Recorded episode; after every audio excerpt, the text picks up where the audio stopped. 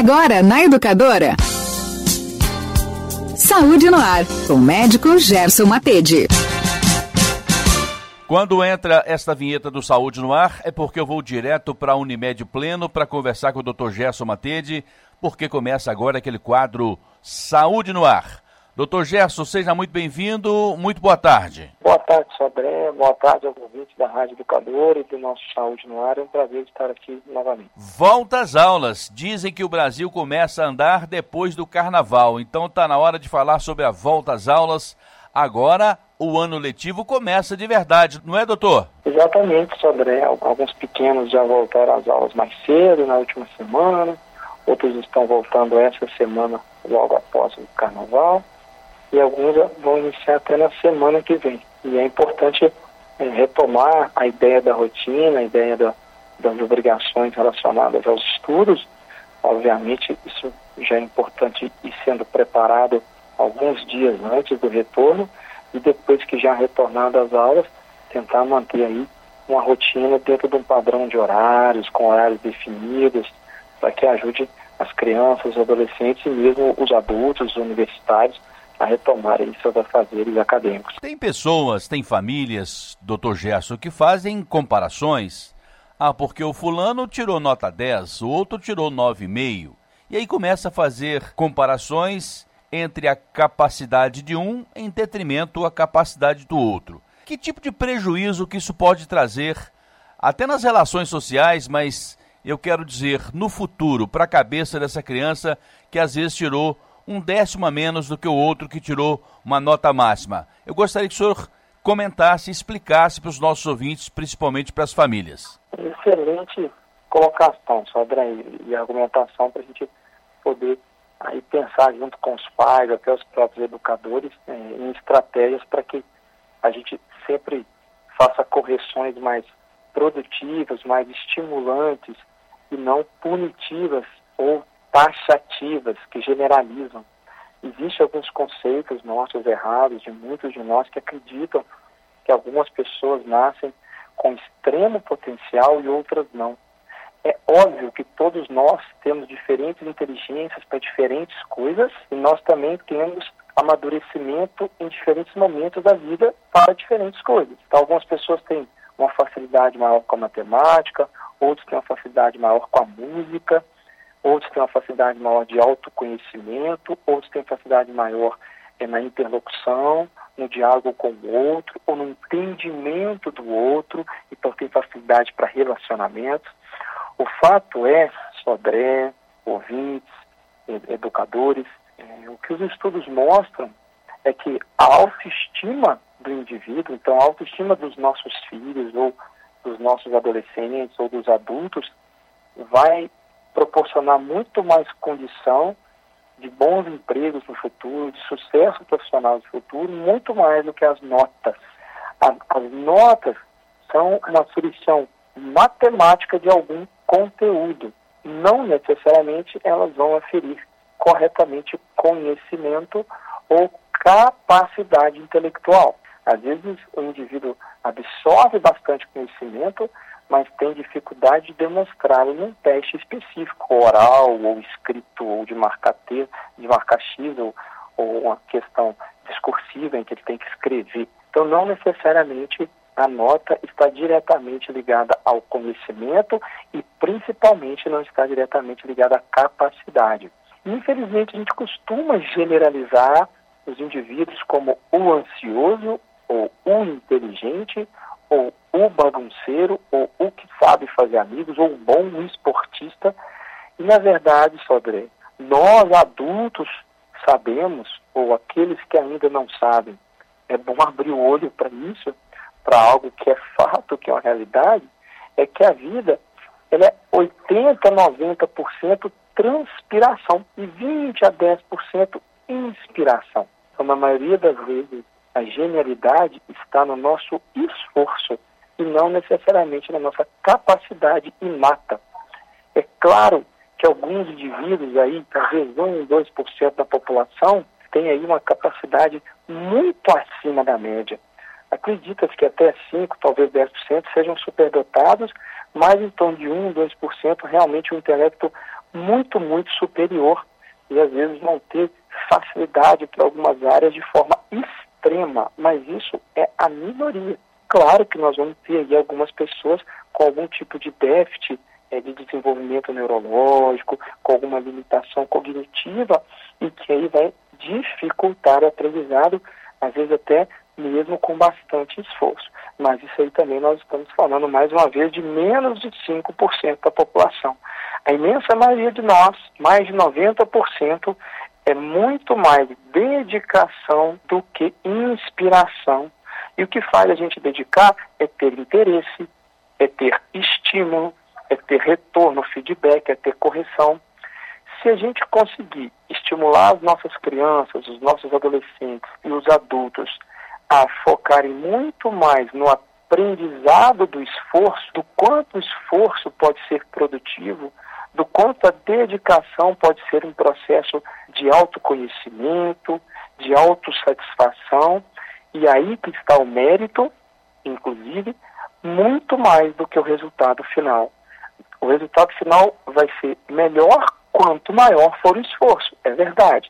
Mas não é só chegar ao, ao topo da montanha que é o importante, e sim todo o processo de aprendizado, todo o processo de subida da montanha, para que isso seja o mais prazeroso possível.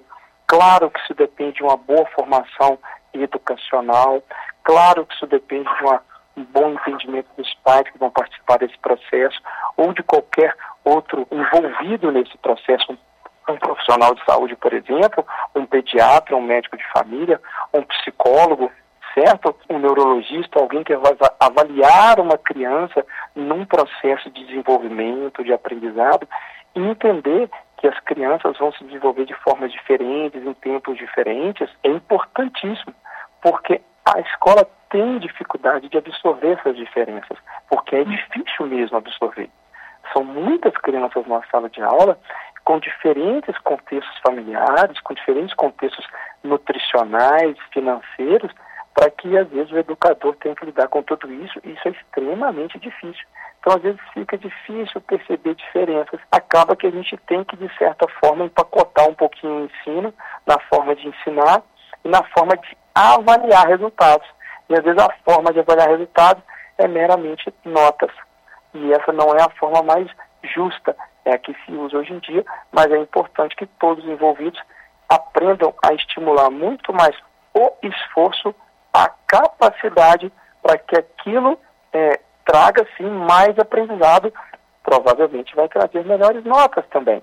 E quando essas notas elas são boas e elas chegam, o elogio não deve ser a nota, o elogio não deve ser a, ao resultado final. O elogio não deve ser a genialidade do indivíduo, a sua capacidade intelectual, e sim ao seu esforço. O elogio ao processo, ao que ele submeteu de investimento de tempo, de investimento psíquico, para poder ter aquele resultado.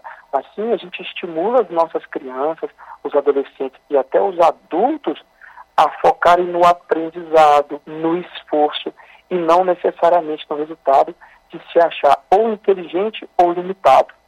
Porque quando eu elogio excessivamente uma criança, você é muito inteligente, você é muito capaz, você é muito inteligente, você é bom no esporte, você é bom na matemática, ela começa a autoestima elevar no início, mas depois pode suceder o contrário, porque essa criança tende a ter medo de demonstrar fragilidades. Ela tende a ter medo de demonstrar aquilo que ela não sabe. E aí ela começa a deixar de perguntar ou até deixar de se esforçar, porque se eu sou tão genial, eu não preciso de esforço.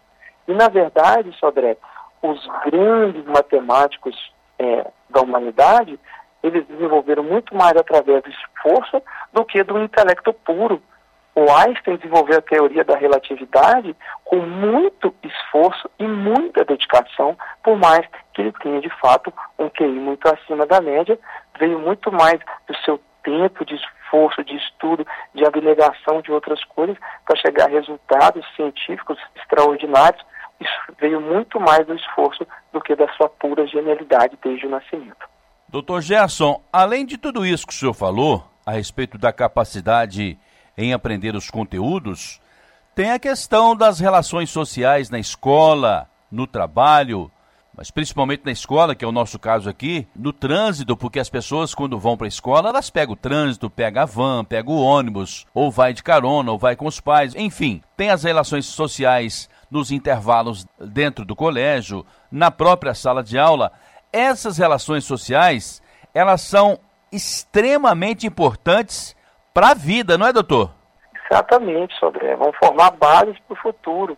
É ali, desde a criança pequenininha até o adulto universitário, que nós vamos aprender o convívio social, respeitar diferenças, respeitar escolhas diferentes, respeitar o espaço do outro, o brinquedo do outro, aprender a dividir o brinquedo e aprender também a respeitar o meu próprio espaço ou do outro em alguns momentos.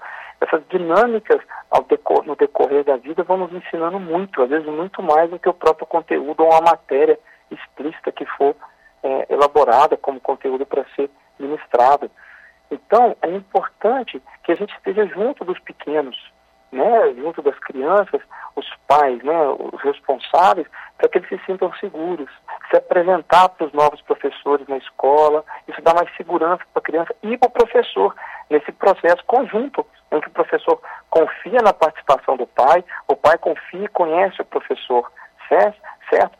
Na medida do possível. A gente sabe as dificuldades de fazer esse tipo de visita por causa do, do trabalho de cada um. Eu sirvo como exemplo é difícil para mim estar presente na escola do filho com frequência, até nas apresentações, em função do trabalho, da distância, dentre outras coisas. Mas, na medida do possível, tentar conseguir isso.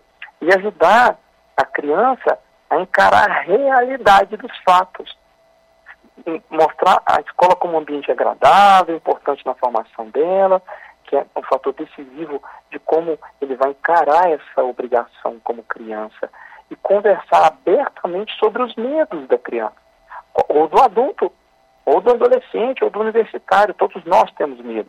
No nosso trabalho, no nosso aprendizado, no nosso relacionamento amoroso, nós temos seguranças e medos. Isso é normal e faz parte da vida. Então, conversar abertamente sobre esses medos, sobre o desenvolvimento do aprendizado, do quanto isso pode ser algo agradável e prazeroso, mas o quanto isso em alguns momentos não vai ser agradável, não vai ser prazeroso, faz parte do processo isso também. Faz parte do processo, às vezes, ter momentos de chateação, de tristeza, de insegurança, e a gente tem que tentar ao máximo lidar com eles de forma aberta e educacional, não de forma punitiva ou reativa. E aí ajudar as crianças a voltar aos poucos para a rotina é fazer com que elas consigam conviver melhor nesse ambiente em termos de horário, de dormir mais cedo para acordar com menos sono, para acordar com é, menos desconforto. Então, ele vai tentar se dedicar mais durante a escola, vai ficar menos irritada, comer da forma correta para a criança não ficar com fome, ou o adulto né, não ficar com fome. Isso causa desconcentração, irritabilidade. Aí a, a rotina de horários ajuda muito a rotina de estudo para o adulto, a rotina de descanso, de exercício físico, a criança, a rotina dela da escola, do tomar banho, do comer, do se preparar com o uniforme e depois do, do fazer a tarefa, do momento de brincar. Toda essa rotina ajuda muito a criança a sentir segurança e tranquilidade diante das mudanças, né? Inclusive, deixar que a criança mantenha contato com velhos amigos e novos amigos. Ela mudou de escola, mudou de turma, mudou o convívio com os coleguinhas, e às vezes até os pais já estão acostumados a conviver um com o outro, que os filhos estão na mesma escola, e há uma tendência que as crianças se aproximem de crianças com educação semelhante. Então, crianças que têm educação semelhante em casa, sem querer, elas vão se aproximando por ver nuances, semelhanças. Aí os pais acabam percebendo que eles também têm semelhanças e se tornam amigos. Os nossos filhos nos trazem novos amigos à medida que eles começam a frequentar a escola, que são os pais desses amiguinhos que guardam semelhanças conosco. Então, está, deixar que as crianças tenham contato com velhos e novos amigos ajuda essa criança a ter segurança, assim como encarar com ela, junto com a criança os novos desafios, as situações que vão aparecer eh, de acordo com o retorno aí do ano escolar. Doutor Gerson, na minha infância as coisas eram mais rígidas. Claro que esse país enorme, de gigante tamanho continental, tem realidades bastante diferentes. Mas na minha época não se podia usar a calculadora, não se podia usar a caneta vermelha, era muito rigoroso. Isso foi caindo por terra, hoje já tem educadores e até algumas instituições de ensino que admitem a calculadora na hora dos testes, também conhecida como provas. O senhor chegou a usar a calculadora para fazer um teste, doutor Gerson? Só André apenas durante a, a, a faculdade. Em algumas provas específicas de biofísica e bioquímica era permitida. Mas em outros momentos, no geral, não. Ah, sim, no período da estatística médica também, quando a gente teve o estudo de estatística médica. É, aí era, foi permitido que usasse, mas a maior parte do tempo não. Agora, quando a gente fala de um curso de engenharia, né, de um curso de matemática, de um curso da área de exatas, em que a calculadora científica auxilia muito e é um recurso excelente, não é a minha área de atuação, mas imagino que vai ajudar muito por que não aquele recurso não ser ajudado, é, é utilizado, né? E diante da, das situações em que a gente às vezes tinha muito mais cobrança ou muito mais punição, quando está no retorno às aulas, um dos grandes segredos é não começar com cobrança fora da medida. Olha, tem que ir para a escola e ponto final. É assim que é a vida. Mas às vezes aquela criança está diante de uma situação desagradável, ou de um bullying, ou de um medo, ou de uma depressão infantil, ou alguma coisa de insegurança, que ela vai ter muita dificuldade de lidar se a gente for de forma apenas impositiva. E aí vai gerar mais resistência. Agora, se a gente consegue entender o motivo dessa resistência, do porquê que ela não está querendo voltar às aulas, é saudade das férias, ou é a, é a turminha nova, ela ainda está insegura, com o tempo ela vai sentindo segurança e vai evoluindo. E se a gente simplesmente então, nós vamos descobrir se o nosso filho ele está cometendo bullying com um coleguinha e nós devemos corrigi-lo, ensiná-lo que ele tem que respeitar o outro ser humano, que os seres humanos são iguais desde de pequeno, ou o contrário, se meu filho está sofrendo algum tipo de bullying, dele não se sentir inferiorizado, de ter a conversa para educar aquela outra criança ou aquele outro adolescente sobre o quanto as pessoas são iguais, ele não tem o direito é, de diminuir o outro, e às vezes, na insegurança dele, ele comete o bullying, porque ele começa a querer se sentir melhor diante de reduzir o outro. E quando eu reduzo o outro, isso não pode me fazer sentir melhor. Eu não ganho nada com isso. A perda do outro não aumenta em nada o meu ganho. E o oposto é verdadeiro. O ganho do outro não diminui nada o meu ganho. É? Então, se o outro carrega facilidades ou dificuldades, eu tenho que aprender com as facilidades dele e auxiliá-lo na dificuldade dele. Né? Ensinar uma boa relação escolar ajuda muito a diminuir essa resistência grande. Antigamente se pensava de forma mais punitiva, de mais preto no branco, de forma mais rígida, e nem sempre isso obteve sucesso. E a gente tem que pensar que os tempos mudam, estratégias que antes eram eficazes vão deixando de ser eficazes. É assim tudo na vida, na escola, na medicina, no jornalismo, né, Sandra? A gente vê os tempos mudando o tempo inteiro, certo? Aquele que gostava apenas da câmera fotográfica convencional é, e não passou para a câmera digital, há uma tendência de perder mercado de trabalho, porque as pessoas começam a utilizar né, a fotografia digital, porque eu posso mexer, eu posso fazer isso, eu fazer aquilo, a gente vai ficando para trás. Então, tudo na vida é sempre questionar as nossas verdades e buscar o aprendizado. Focar no aprendizado, na correção do método, do esforço, é muito mais importante do que focar só no resultado. É como dizia o filósofo Nietzsche: as nossas convicções são as nossas prisões é preciso todo dia dar um F5 para atualizar, não é, doutor? Exatamente, Sandra. A base da metodologia científica, inclusive dos estudos, é exatamente é, questionar verdades absolutas, trabalhar com a hipótese nula e com o acaso, e não achando e acreditando piamente em alguma teoria que a gente tem, sem revê-la, sem aumentar, sem construir novos fatos sobre ela, porque o conhecimento é dinâmico, a humanidade é dinâmica, as coisas vão mudando, a nossa vida é dinâmica, os relacionamentos amorosos são dinâmicos, a evolução dos nossos filhos é dinâmica, o crescimento, as mudanças, tem períodos de sono, tem períodos de birra, tem períodos de tranquilidade, tem períodos de aprendizado, tem períodos de desinteresse. Isso faz parte da vida do ser humano adulto, das crianças, do adolescente. Então a gente tem que estar sempre disposto a aprender e a mudar. Inclusive, o grande segredo do sucesso está exatamente como lidar com o fracasso. A nossa vida ela é feita muito mais de fracassos do que sucesso no decorrer do tempo, e esses fracassos trazem enorme aprendizado.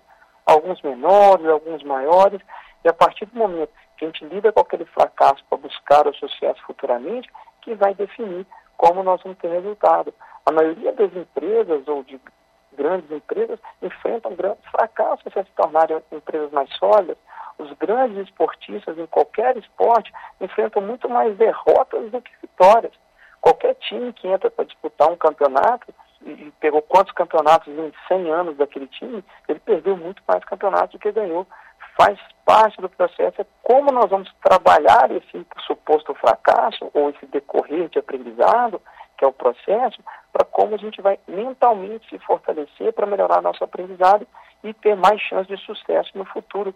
E às vezes pode ser sucesso profissional, amoroso, financeiro ou do esporte, por exemplo.